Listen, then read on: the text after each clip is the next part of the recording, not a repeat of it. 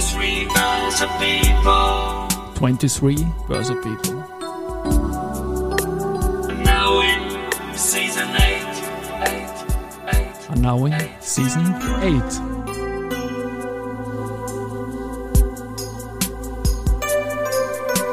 Presented Presented by Rosinger Group. Rosinger Group.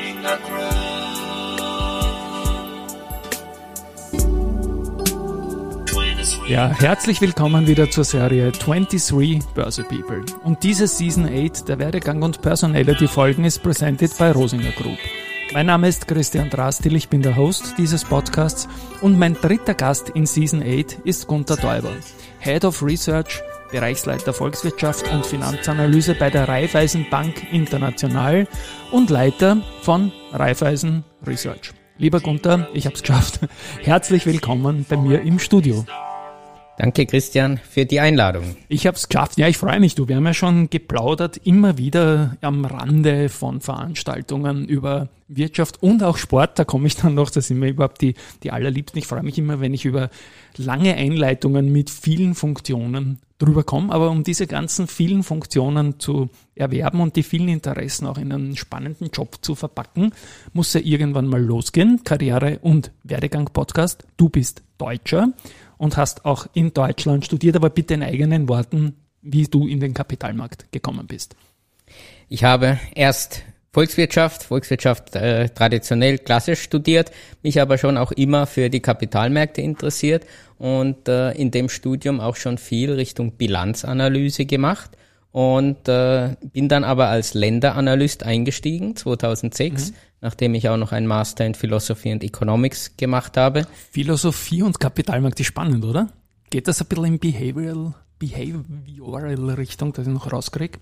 Natürlich haben dort auch Entscheidungsfindungsprozesse eine wichtige Rolle gespielt, jetzt nicht nur klassische Philosophie, aber natürlich auch Gerechtigkeitsthemen und ähnliche Dinge, die, glaube ich, auch immer mehr eine gesellschaftliche Relevanz haben, Generationengerechtigkeit und immer mehr auch Firmen und den Kapitalmarkt beschäftigen.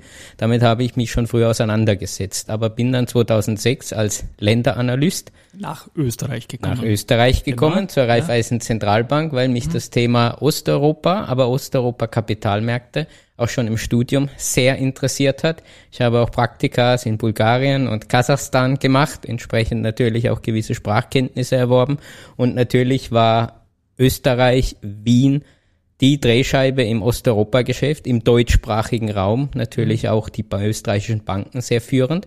Und insofern habe ich mich einfach mal hier beworben und habe eine Zusage bekommen und bin dann 2006 sozusagen zum Karrierestart nach Wien gekommen. Und wenn man die letzten 40 Jahre Raiffeisen Research irgendwie so zurückblickt, dann ist da irgendwie der Peter Brezinschek dabei gewesen, oder? Der Peter Brezinschek war in vielerlei Dimensionen für mich eine sehr, ich würde sagen, prägende Figur. Ich habe mein erstes Vorstellungsgespräch äh, damals natürlich auch mit ihm gehabt. Wir haben damals schon festgestellt, dass wir ein paar interessante Parallelen haben, auch wenn wir Sport, ne? die Beispiel. Dinge nicht immer ganz eins zu eins gleich bewertet haben am Kapitalmarkt, was dazu gehört. Es ist der Sport, ja, aber natürlich auch, äh, ich würde sagen, ein, ein gewissen Drang, ähm, den der Peter auch mal so bezeichnet hat, der bei mir, glaube ich, auch eine Rolle spielt, Leistung aus Leidenschaft, ja. Nicht nur im Sport, sondern auch darüber hinaus, der uns sehr verbindet. Aber ich habe dann doch den Peter Brezinschek, seinen Bereich und damals die Raiffeisen Zentralbank, RBI, später verlassen. 2008. Ich hatte ein interessantes Jobangebot aus Frankfurt, auch im Research, aber bei der auch- Deutschen Bank. Genau, ja. Deutsche Bank Research und habe dort sehr viel äh, den Themenkreis Osteuropa, Osteuropa-Länder betreut. Und Zwischenfrage kurz, wenn jemand 2008 wechselt, muss ich die Lehman-Frage stellen, davor oder danach? Naja, ich glaube, äh, du musst zwei Fragen stellen, Okay. und zwar Lehman und auch Osteuropa-Krise, Ja. die dann auch recht schnell kam. Und ich habe mich noch im Frühjahr, äh, der Jobwechsel ist dann im Sommer gewesen, Juni, Juli, also noch vor Lehman, habe mich aber auch im Sommer mit einem recht Osteuropa-kritischen Pitch dort beworben, weil natürlich gewisse Probleme, muss man auch schon sagen, absehbar waren und äh, hatte dann natürlich eine sehr, sehr interessante ich würde mal sagen, Zeit, aber auch Lernkurve dort, weil natürlich äh, erst die globale Finanzkrise gekommen ist. Äh, dann sind natürlich auch einige osteuropäische Länder äh, in die Krise gerutscht. Das war zuerst Ungarn, dann das Baltikum, das zu analysieren und gleichzeitig aber auch Geschäftschancen dort mhm. zu identifizieren. Ich glaube, das war ein, ein spannendes Erlebnis, das so einfach, äh, glaube ich, nicht mehr wiederkommt in dieser Dimension. Also das war schon eine sehr schnelllebige, interessante Zeit. Wobei ich dort auch gelernt habe, und hier schließt sich der Kreis vielleicht auch zum Philosophiestudium, dass es manchmal in der Schnelllebigkeit des Kapitalmarktgeschäfts der Analyse auch wichtig ist, sich mal zurückzuziehen, Dinge fundamental zu durchdenken und sich nicht nur vom Mainstream äh, leiten zu lassen, sei es jetzt am Kapitalmarkt allgemein, aber auch im Analysebetrieb. Hm, siehst du, ich habe jetzt Osteuropa aus 2008er Sicht fast weggeblendet, obwohl es eigentlich die Storyline zu unserer Jahrhundertrallye 2002 bis 2007 im ATX vorher war, weil 2008 so massiv war, dass man vor der eigenen Haustüre quasi alles zusammenbrochen ist und nicht nur mir, sondern überhaupt allen. Ich kann mich erinnern, da bin ich auf der Gewinnmesse dann rumgerannt im Jahr 2008 und Bankvorstände haben gesagt, sie wissen nicht, ob es uns in einem Monat noch gibt als Bank, nicht als Person. Also insofern ist das dann alles relativiert worden. Die Zeit in Deutschland hatte ich auch mit großen Namen zusammengebracht, weiß ich aus dem Vorgespräch. Auch da ein paar Worte dazu bitte. Natürlich hatte ich äh, sehr interessante, äh, einerseits Chefs, aber natürlich auch äh, Lehrmeister, würde ich sagen. Ich habe natürlich unter dem Norbert Walter, Chefvolkswirt der Deutschen Bank damals angefangen, der sich auch in der globalen Finanzkrise sehr schnell vorgetraut hat mit einer minus vier BIP-Prognose Deutschland, ja. wo jeder noch gesagt hat, wie kann man das und das ist unmöglich. Und äh, aber ja, ich habe die Hintergründe gekannt. Er hat sich ein paar Außenhandelsdaten aus Asien angeguckt, natürlich die Abhängigkeit Deutschlands von der globalen Konjunktur eins und eins zusammengezählt und sozusagen natürlich noch die Finanzierungsbedingungen mitgedacht. Und dann habe ich den Wechsel dort erlebt, ähm, vom, vom Norbert Walter auf den Thomas Mayer, der natürlich mhm. auch eine, ich würde sagen, sehr illustre, aber auch sehr intellektuelle Figur ist und habe ihm natürlich auch mit einer sehr schönen Studie dann auch die Rutsche gelegt. Wir hatten eine Studie zu den Staatsschulden in 2020, damals in 2008, weil sie schon abgezeichnet hat, das wird für einige Länder ein langfristiges Problem. Und da habe ich natürlich auch sehr viel gelernt. Aber überraschenderweise und hier schließt sich vielleicht auch wieder der Kreis zu einem anderen Lehrmeister, hat mich äh, Peter Brezinschek dann einmal angerufen, kontaktiert und äh, hat, hat gefragt, ob ich mir nicht vorstellen kann, zurückzukommen ja, in einer auch leitenden Position im, im Research, in der RBI oder in Raiffeisen Research äh, für vor allem erstmal die Osteuropa-Themen zuständig. Und das war eine sehr interessante Wendung, weil so eine wirkliche Planung gab ja. es meinerseits nicht unbedingt nach Wien zurückzukommen. Äh, wie gesagt, äh, ich habe mit dem Peter Brezinczek schon gemerkt, dass uns einiges verbindet, auch schon in der ersten Zeit, aber hatte damit so nicht gerechnet. Und so bin ich eben 2011 wieder in die RBI und zur Raiffeisen Research zurückgekommen. Und jetzt seit zwölf Jahren in Managementfunktion in dieser Bank tätig. Ich habe noch eine Frage zur Studie 2020. Schulden 2020, Staatsschulden 2020, die du erwähnt hast. Wenn du dir das heute anschaust, wie zufrieden bist du damit? Es sind ja Dinge passiert, die hättest du ja nie auf der Rechnung gehabt. Also nicht nur du, sondern niemand irgendwie. Die Pandemie und so, das war noch vor Ukraine natürlich, aber Negativzinsen, solche Sachen halt, ne? Also, dass die Staatsschuldenthematik eine sehr langwierige wird, äh, global und in Europa im Nachgang dann der globalen Finanzkrise, ja, das war absehbar und ich glaube, die Staatsschuldenstände, die wir dann prognostiziert haben, sind in Summe mehr oder weniger aufgegangen. Ich glaube, was natürlich nicht vorhersehbar war und gerade für Europa, dass die Zinslandschaft und sowohl am Geldmarkt kurzfristig, aber auch die Kapitalmarktzinsen so lange durch die Europäische Zentralbank de facto gesteuert oder auch manipuliert werden, was natürlich, ich würde sagen, einerseits das Thema vielleicht etwas weiter nach hinten geschoben hat, aber das Thema ja nicht wirklich entschärft hat, wie man ganz klar sagen muss, vor allem weil dann die Pandemie noch dazu kam. Ja. Mhm. Spannend, spannend. Also du bist jetzt Head of Research, Volkswirtschaft und Finanzanalyse bei der Raiffeisen Bank International und Leiter von Raiffeisen Research, hast quasi den Bereich von Peter kann man sagen, jetzt als, als Head-Off übernommen. Der Peter, du hast das witzig anmoderiert im, im Vorgespräch, ist jetzt ein fahrender Experte. Er ist unterwegs in ganz Österreich, er postet immer was. Wie ist die Zusammenarbeit mit dem Peter jetzt? Also mit dem Peter Brezinschek verbindet mich ja, wie gesagt, ein, ein sehr langer gemeinsamer Werdegang und äh, auch sehr viele gemeinsame strategische Richtungsentscheidungen. Wir haben zum Beispiel vor drei, vier Jahren das Immobilienresearch etabliert für den Raiffeisensektor und schon damals erkannt, das wird ein sehr wichtiges und zentrales Thema und ich glaube, das, das sehen wir und äh, ich habe von Peter natürlich sehr viel lernen dürfen. Natürlich von seiner Kapitalmarkterfahrung keine Frage, aber natürlich auch in allen internen, ich nenne es mal Management, Stakeholder-Management-Prozessen. Und insofern, wir haben auch noch einen regelmäßigen Austausch. Ich greife auch gerne ab und zu auf die Expertise von Peter Brezinschek zurück in persönlichen Gesprächen. Sei es natürlich auch über den Kapitalmarkt, aber viel wichtiger auch vielleicht in dem einen oder anderen nicht ganz einfachen Stakeholder-Management-Problem, wo mich zumindest eine Einschätzung, ein Ratschlag auch interessiert. Und äh, der Peter Brezinschek ist natürlich weiter mit Raiffeisen Research-Materialien versorgt. Und insofern, ja, vertritt er, glaube ich, in Summe eine, eine akkodierte Meinung weiterhin. Aber mir ist völlig bewusst, dass äh, der Peter Brezinschek, der über 40 Jahre am Kapitalmarkt aktiv war und äh, natürlich das auch sein zentrales Element des Lebens war, auch weiterhin unterwegs ja. ist. Eine kooperative Zusammenarbeit und äh, wie gesagt, ich habe sehr viel lernen dürfen auf der inhaltlichen Seite. Wie gesagt, ich hatte zwei prägende Lehrer auch in Frankfurt und den Peter. Ich glaube, das war eine gute Kombination und gleichzeitig natürlich auf der Management- und Stakeholder-Management-Ebene durfte ich sehr, sehr viel vom Peter lernen. Du hast aktuelle Themen mitgebracht, da bin ich sehr dankbar dafür. Da, dazu kommen wir dann gleich. Dazwischen möchte ich noch ein paar Dinge einreihen. Einen US-Aufenthalt 2019. Da ein sehr digitaler mit Besuchen im Silicon Valley, Google und so weiter. Was war damals der Hintergrund? Naja, der Hintergrund, das sozusagen, was du jetzt gerade erwähnt hast, war dann noch die Krönung. Der Hintergrund war natürlich, äh, ich habe mich sehr lange auch mit Osteuropa-Themen beschäftigt, äh, auch gerade mit dem Thema Russland, mit dem Thema finanzielle Verflechtungen Russlands, äh, Bankensektor und äh, natürlich ist die USA auch sehr gut im Stakeholder- und Interessenmanagement. Und ich habe damals natürlich auch schon gemerkt, dass die USA einen wahrscheinlich deutlich kritischeren Russland-Blick haben, als wir das in Europa hatten. Und natürlich stand auch im Vordergrund ähm, ja New York, Washington und Kontakte mit den Sanktionsbehörden, Regulierung, Notenbank.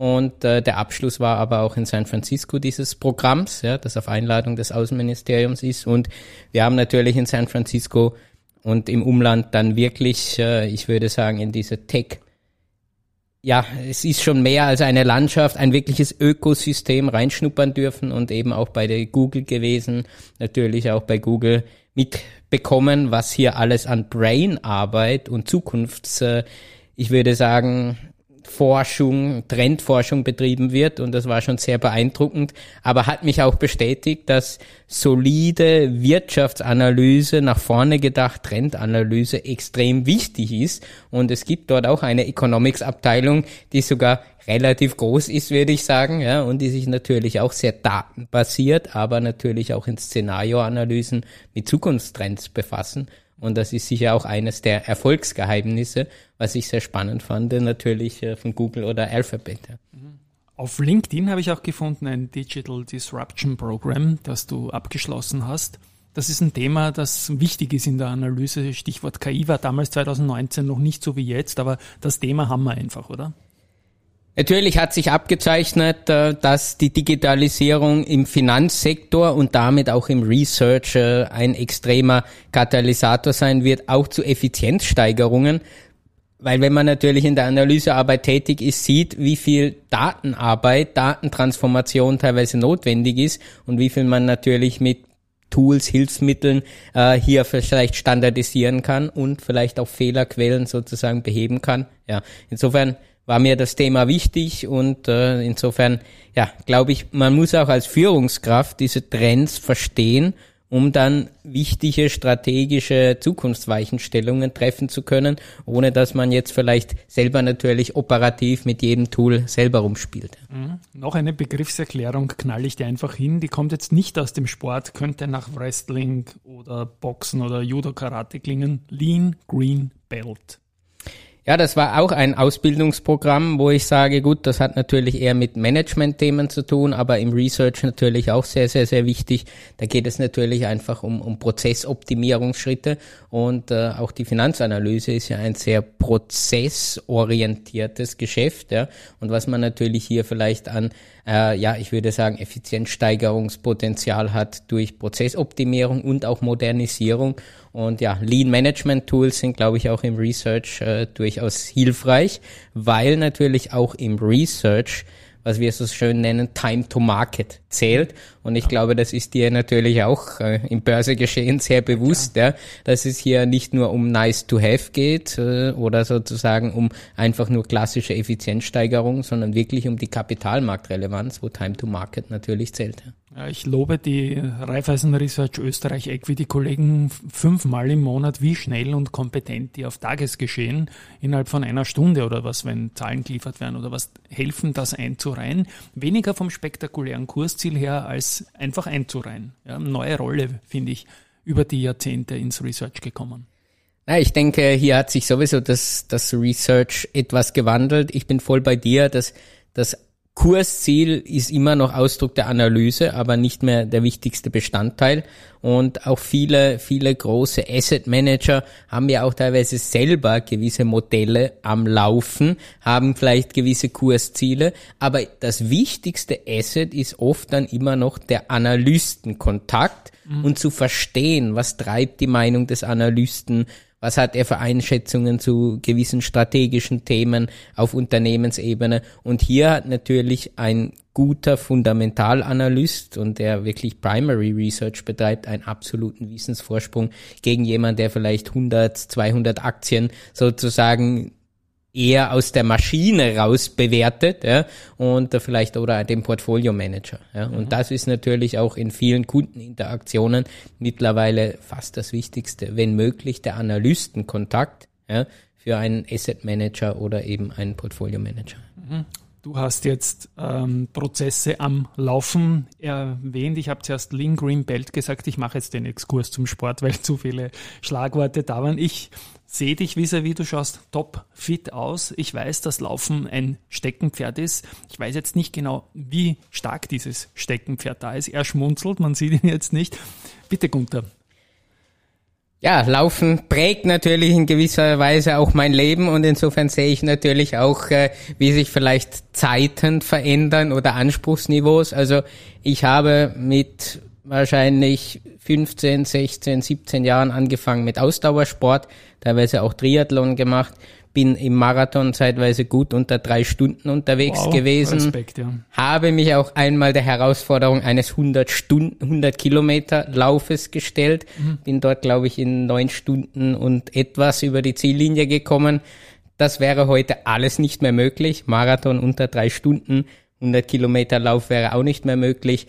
Aber ich versuche jedes Jahr zumindest ein Marathon abzuschließen, so Ambitionsniveau, drei Stunden 30, 3,45 mhm. irgendwo zum Liegen zu kommen. Und sonst gehe ich, wenn es geht, sagen wir mal drei, vier, fünf, sechs Mal die Woche laufen, zumindest eine halbe Stunde. Aber hier geht es nicht um Training, Leistung, sondern in der Natur draußen sein, kreativ zu sein, zu reflektieren, mhm. vielleicht auch hier und da eine andere Perspektive zu entwickeln. Und da ist das Laufen sehr, sehr, sehr gut oder manchmal einfach nur zum Ausspannen. Ich finde das schön, dass du das sagst. Bei mir ist das wirklich das Gleiche. Wenn man jetzt äh, große Projekte angeht, dann ist ein Lauf, bei dem man sich gerade nicht vernichtet, einfach für mich persönlich perfekt. Und du nickst jetzt, ja, um quasi mal ein Skript im Kopf freizuschalten, um es dann noch vorm Duschen gehen niederzuschreiben. Das ist bei mir dann immer so der Zugang. Aber du nickst also same hier, nehme ich an, oder? Bin absolut bei dir, ja, und das Laufen ist aber auch in dem Sinne schön. Es ist nicht 100% planbar. Es gibt Tage, wo man dann sehr schnell in diesen Flow kommt, super kreative Ideen kommen. Es gibt auch Tage, wo einem vielleicht nichts kommt oder wo man einfach auch mal nur die Natur genießt, ja, und Ganz es ist genau, nicht ja. planbar und das ist auch das Schöne in unserem teilweise doch vielleicht sehr durchgeplanten äh, Leben. Ja, und insofern versuche ich mir das immer zu bewahren. Hab auf Dienstreisen in der Regel auch meine Laufschuhe dabei und bin schon in Hongkong, Dubai, Moskau, überall gelaufen. Teilweise mit unterschiedlichsten Reaktionen, weil manche Leute sich das dann auch nicht ganz vorstellen können. Ja, warum man dann laufen geht. Aber es ist auch eine Gemeinsamkeit mit Peter Brezinschek. Ich glaube, er macht es nicht so extrem, sondern er ist mehr der Lustläufer noch. Oder bei dir ist doch eine Spur kompetitiver, glaube ich, oder? noch eine Spur kompetitiver, aber ich habe natürlich auch einen Altersvorsprung. Wie gesagt, der Peter Brezinschek ist ja wohl verdient äh, mit seinen 65 Jahren dann in den Ruhestand oder den Unruhestand gegangen. Bei mir sind da ja noch 20 Jahre plus hin. Genau. Na, Ich bin zwischen euch im Alter und, und bringe mich gern so auf fünf Kilometer um und so weiter, wenn ich fit bin. Aber es ist ein anderes Thema, was mir bei dir im Sport noch taugt. Co-Trainer einer Jugendmannschaft, du auch, als du noch Zeit hattest. Ich weiß, das geht sich jetzt nicht mehr aus, aber auch da bitte. Fußball. Ja, also mein Sohn hat in einer äh, eher kleineren Dorfmannschaft angefangen, die dann aber auch eine Spielgemeinschaft mit einer größeren Mannschaft eingegangen haben. Wie immer, Personal war knapp, auch dort, wie bei uns am Arbeitsmarkt in Österreich. Und ähm, ja, ich habe früher natürlich auch ein bisschen gekickt und äh, ich habe mir dann sozusagen gesagt, okay, ich stelle mich der Herausforderung und habe zumindest, äh, sagen wir mal, in dem Alter, wo die Kids sechs, sieben, acht waren, bis zum Alter von 12, 13 eine Jugendmannschaft mittrainiert und zu sehen, wie die Kinder in diesen fünf Jahren Fortschritte machen, Dinge umsetzen können, die man ihnen beibringt, ja, vom quasi ja, Herdenfußball, wo jeder den Ball hinterher wuselt, zum Positionen halten. Und ja, das war eine sehr schöne auch Lernerfahrung, würde ich sagen. Hab mir sehr viel mitgenommen, auch wenn es dann irgendwann leider sich zeitlich nicht mehr ganz ausgegangen ist. Zeitweise war es aber auch sehr gut für die Selbstdisziplin, weil das hieß natürlich um 17 Uhr am Fußballplatz und da fährt die Eisenbahn drüber. Und das ist natürlich manchmal etwas schwierig mit beruflichen Terminen zu koordinieren. Ich habe es eine lange Zeit durchgezogen. Wobei ich dann sagen muss, irgendwann sind die Kids auch so gut geworden, dass ich dann auch gesagt habe, okay, vielleicht sind meine Grenzen auch langsam erreicht. Und als aktiver Spieler interessiert mich noch, wo am Platz hat man dich da gefunden, auf welcher Position? Als ich früher gespielt habe, war ich eher so defensiver Mittelfeld. So ein Sechser, ne? So Naja, weil eine- da zählt halt ein bisschen kicken kann er und er kann gut vor zurücklaufen, Kondition, ja. Das war so meine Rolle, ja. Aber irgendwann hat mir dann doch die Körpergröße gefehlt, ja, um dann wirklich im Fußball weiterzukommen. So. Bin dir extrem dankbar für diesen Exkurs und ich bleibe im, im Wording. Du hast aktuelle Themen mitgebracht. Zum einen Nasdaq und ATX. Wie sportlich oder wie unsportlich sind da die Bewertungen dieser Märkte derzeit? Du wirst das nicht ohne Grund mitgebracht haben. Dein Vorschlag und ich bin sehr neugierig. Na, es ist sehr spannend, weil wir, wir schauen uns ja die großen etablierten Aktienmärkte an, natürlich auch den heimischen Aktienmarkt, auch in unserer Aktienmarkt-Coverage für den österreichischen Reifeisensektor im Veranlagungsbereich. Und sowohl letztes Jahr als auch heuer sehen wir da sehr interessante Entwicklungen. Die Nasdaq hat heuer ja 40% plus zugelegt und ist damit der absolute Spitzenreiter international und auch global. Und für uns vielleicht nicht völlig überraschend. Wir hatten eine konstruktive Aktienmarktmeinung. Darüber können wir uns vielleicht auch noch kurz unterhalten. Und ich würde sagen, das Spiegelbild auf der negativen Seite, der eigentlich de facto fast schlecht Performance der Aktienmarkt in unserer Coverage unter den eher noch etablierten Märkten ist der ATX. Wir stehen jetzt zwischen plus zwei, plus vier Prozent äh, heuer, ja, was natürlich, äh, ich würde sagen, sehr enttäuschend ist, weil selbst die breiten europäischen Indizes zumindest zweistellig zugelegt haben, teilweise sogar 15, 17, 20 Prozent.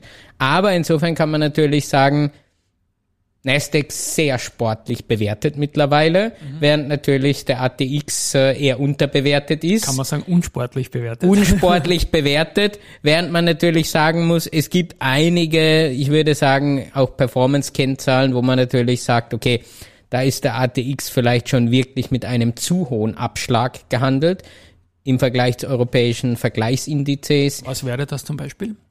Naja, wenn wir uns zum Beispiel die Dividendenrendite mittlerweile angucken beim, beim ATX, ja, die liegt ja jetzt für heuer, für nächstes Jahr im Bereich von sechs Prozent ja, auf aktuellen Bewertungsniveaus, ja, während wir für breite europäische Indizes bei drei, dreieinhalb, maximal vier Prozent sind. Ja. Und natürlich auch die Risikoprämie im Vergleich zum festverzinslichen Wertpapierbereich ist riesenhoch beim ATX. Also wir sind wahrscheinlich vom Bewertungsniveau sozusagen in manchen Kennziffern schon auf dem Niveau wie nach dem großen Crash, den du angesprochen hast, äh, 2007, 2008 dann. Ja? Und äh, wir wissen, dass der ATX lange gebraucht hat, um sich zu erholen, aber sich natürlich zumindest auch erholt hat. Ja, Ja. Von, dieser, von diesem Blutbad. Und deswegen sagen wir, der ATX ist natürlich von seinen Sektorthemen im Moment etwas getroffen. Energie, Finanzen und Einzeltitel, gerade aus diesen beiden Branchen, haben ihre eigenen Themen. Aber natürlich bei einer gewissen, ich würde sagen, Sektorrotation und vor allem im Bankenbereich sehen wir, dass die österreichischen Banken, Großbanken weiter gut verdienen werden, sehen wir etwas Aufholpotenzial beim ATX, zum Beispiel im Vergleich zur Nasdaq. Also in einer defensiveren Positionierung kann man natürlich sagen, ist ein, ein ATX sozusagen Höhergewicht jetzt derzeit sicher sinnvoll, aber der Abschlag wird auch bleiben. Er hat sich historisch etabliert, aber im Moment ist er sehr, sehr, sehr hoch. Was aber schade ist natürlich für die Wiener Börse, vor allem, weil man muss sehen, der ATX hat schon letztes Jahr eher schlecht abgeschnitten. Wir haben ja circa minus 19 Prozent äh, letztes Jahr schon verloren, die europäischen Märkte nur minus 11. Ja. Und das äh, fördert natürlich nicht die Attraktivität des Finanzplatzes Österreich und Wien, dieser Bewertungsabschlag. Insofern, wir sehen fundamentale Gründe, dass sich das etwas moderiert, aber es wäre auch für den Finanzmarkt hier sehr, sehr, sehr wichtig. Ich habe mal gestern rausgerechnet für einen anderen Podcast, so einen Finanzwissen-Podcast, 30 mal 30 Finanzwissen pur, dieses unsägliche Jahr 2011, als die Wertpapiercase gekommen ist. Und der ATX hat seitdem 10% zugelegt, der DAX 62% und zwar der Kursindex, nicht der Performance-Index. Und der Eurostox 50 hat 69% zugelegt, also 10 versus 62 versus 69 in der direkten Peer Group, immer ohne Dividenden. Und der S&P hat 275% gemacht, also ein bisschen sehr viel Unterschied, sage ich mal. Und wenn du jetzt sagst, dass der Bewertungsabschlag noch immer muss das ja ein, ein, ein Ausdruck auch sein, weil sonst wären wir ja nicht nur bei plus 10 Prozent, sondern auch schon höher. Die Hoffnung, die stirbt immer zuletzt. Ich höre es immer gern, wenn der Markt empfohlen wird, weil ich glaube, wir haben viel aufzuholen. Exkursende von meiner Seite jetzt mal. Aber du hast noch ein Thema mitgebracht. Ich glaube, wir haben es immer wieder angeschnitten, auch in diesem Gespräch schon, in, in früheren Passagen. Aber Zeitenwende am Kapitalmarkt klingt spannend und mit deinem philosophischen Hintergrund bin ich jetzt nochmal neugierig. Natürlich ähm, sind, glaube ich, die, die Themen, die wir in den letzten 12 bis 18 Monaten gesehen haben, auch wichtig aus strategischer oder ich würde sagen dann auch aus Asset Allocation Perspektive zu reflektieren. Wir haben eine drastische Zinswende gesehen, wie sie vor allem in Europa sozusagen ihresgleichen sucht. Aber natürlich heißt das, mittelfristig ist der Bondmarkt wieder zurück als Alternative und das natürlich sowohl für institutionelle Investoren als auch für Retail-Investoren. Während natürlich damit das Narrativ, dass Aktien alternativlos sind oder die Dividendenrendite, die oft als der falsche Zins verkauft wurde, was auch unseriös ist, so natürlich auch nicht mehr seriös verkaufbar ist. Ich möchte einen Punk-Song schreiben, Tina is dead.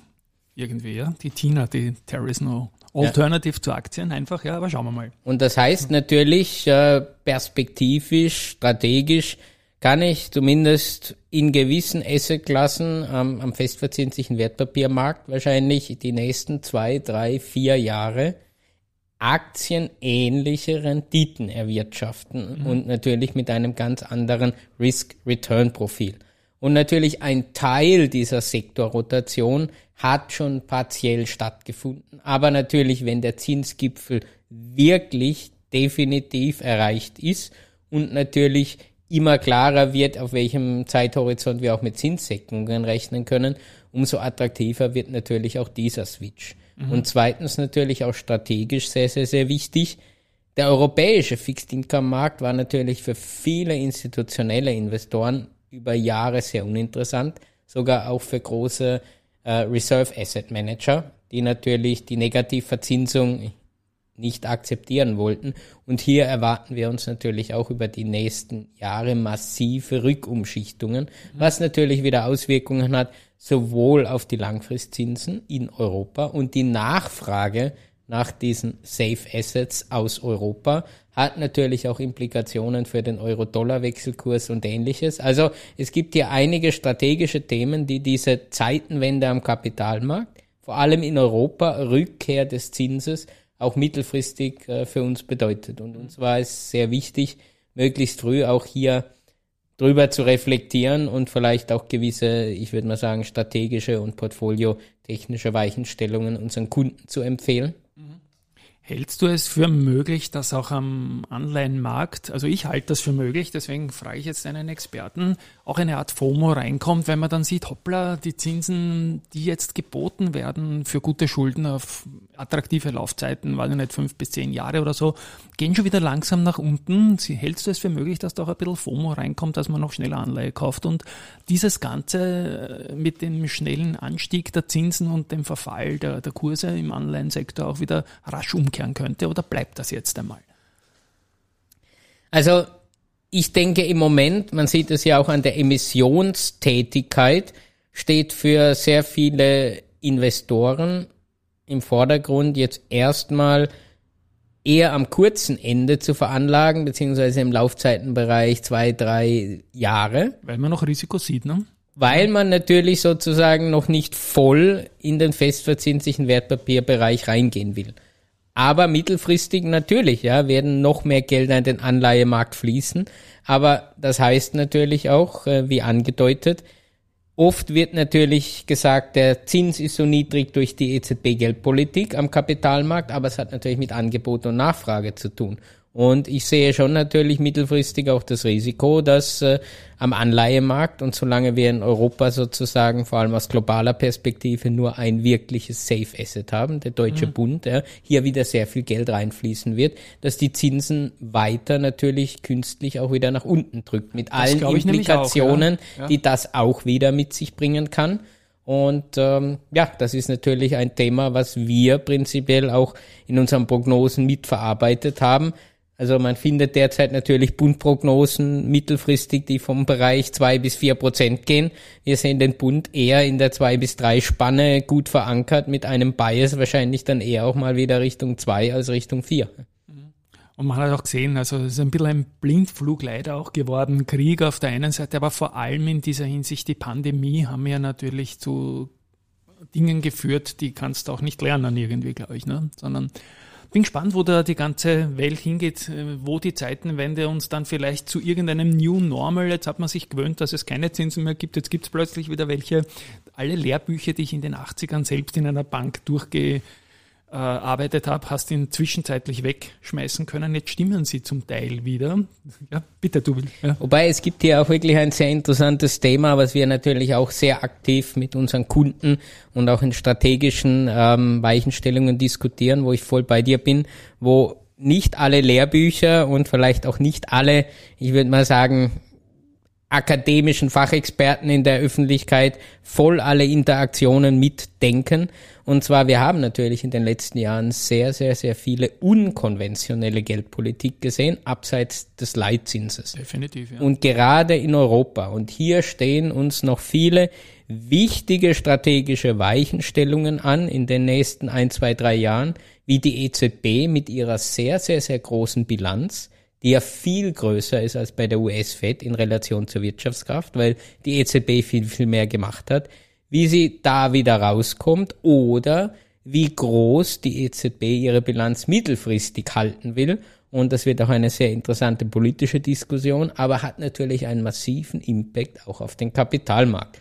Und hier sehe ich oft, dass sagen wir mal, ja, traditionelle geldpolitische Ansichten oder Lehrbücher null weiterhelfen zu verstehen, was die unkonventionelle Geldpolitik der letzten sechs, sieben, acht Jahre bedeutet hat. Mhm. Die Welt ist einfach schneller geworden, man muss schneller und auch alternativ denken. Karriere-Werdegang-Podcast ist es und zum Abschluss noch so eine Frage in diese Richtung hin. In zwei Teilen. Zum einen, was taugt dir an deinem Job? Ich glaube, es ist schon einiges gefallen.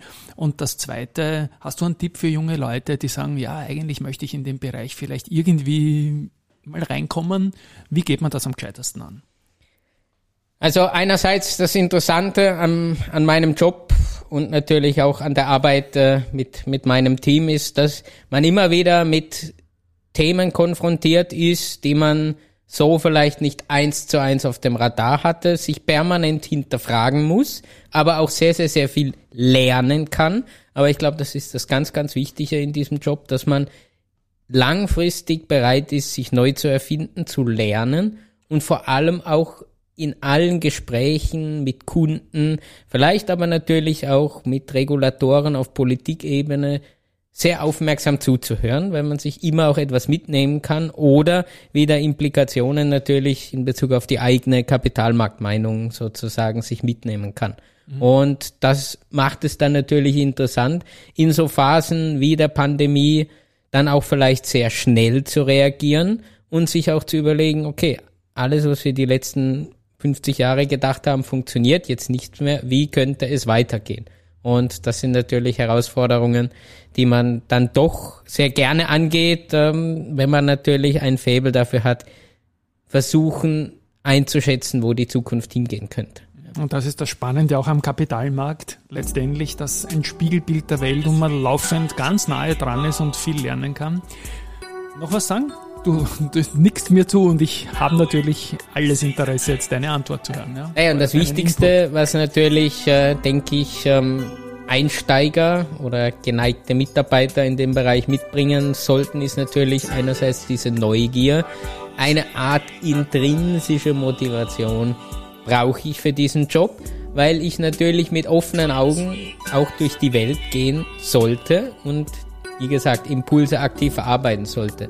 Ansonsten wird natürlich immer, immer wichtiger, dass man natürlich auch auf der, ich nenne es mal, Coding, Data Literacy Seite sehr, sehr, sehr stark ist, weil natürlich es ein datengetriebenes Geschäft ist, Research, und hier natürlich extrem viel Potenzial liegt mit Automatisierungen, Coding, sozusagen noch besser zu werden oder noch größere Datenmengen zu verarbeiten. Also es geht natürlich damit auch immer mehr in die Richtung, wie viel Real-Time-Informationen kann ich verarbeiten und äh, deswegen natürlich einerseits die Neugier, sicher das fundamentale Rüstzeug, aber Data Handling, Data Literacy und Coding, das sind natürlich die Skills, die junge Mitarbeiter heutzutage auch brauchen. Ich sehe hier aber positive Entwicklungen auch im Ausbildungsbetrieb an den Universitäten, dass man dem nachkommt. Das klingt doch gut und weil ich meine Abspann-Jingle zu früh gedruckt habe, ist das das erste Schlusswort, das über den Abspann hinausgeht und auch das ist eine Premiere. Wir beide werden sicher nochmal einen Plauderlauf machen, wenn ich wieder mal fitter bin und du was anderes anhast. Lieber Gunther, ich glaube, äh, dich als einen der modernsten Head of Research in Europa, was die Themenlage und das Interesse und auch die Jugend mitbringt, hier ähm, als Gast gehabt zu haben. Darüber freue ich mich. An euch da draußen. Tschüss einmal von meiner Seite. Ja, danke Christian für die Einladung und ich freue mich natürlich auf den gemeinsamen Lauf und ich hoffe, wir finden ein gutes Tempo und sind dann gleichzeitig kreativ. Ja, da liegt die Anstrengung auf meiner Seite, das weiß ich genau, aber darauf freue ich mich. Tschüss und Baba.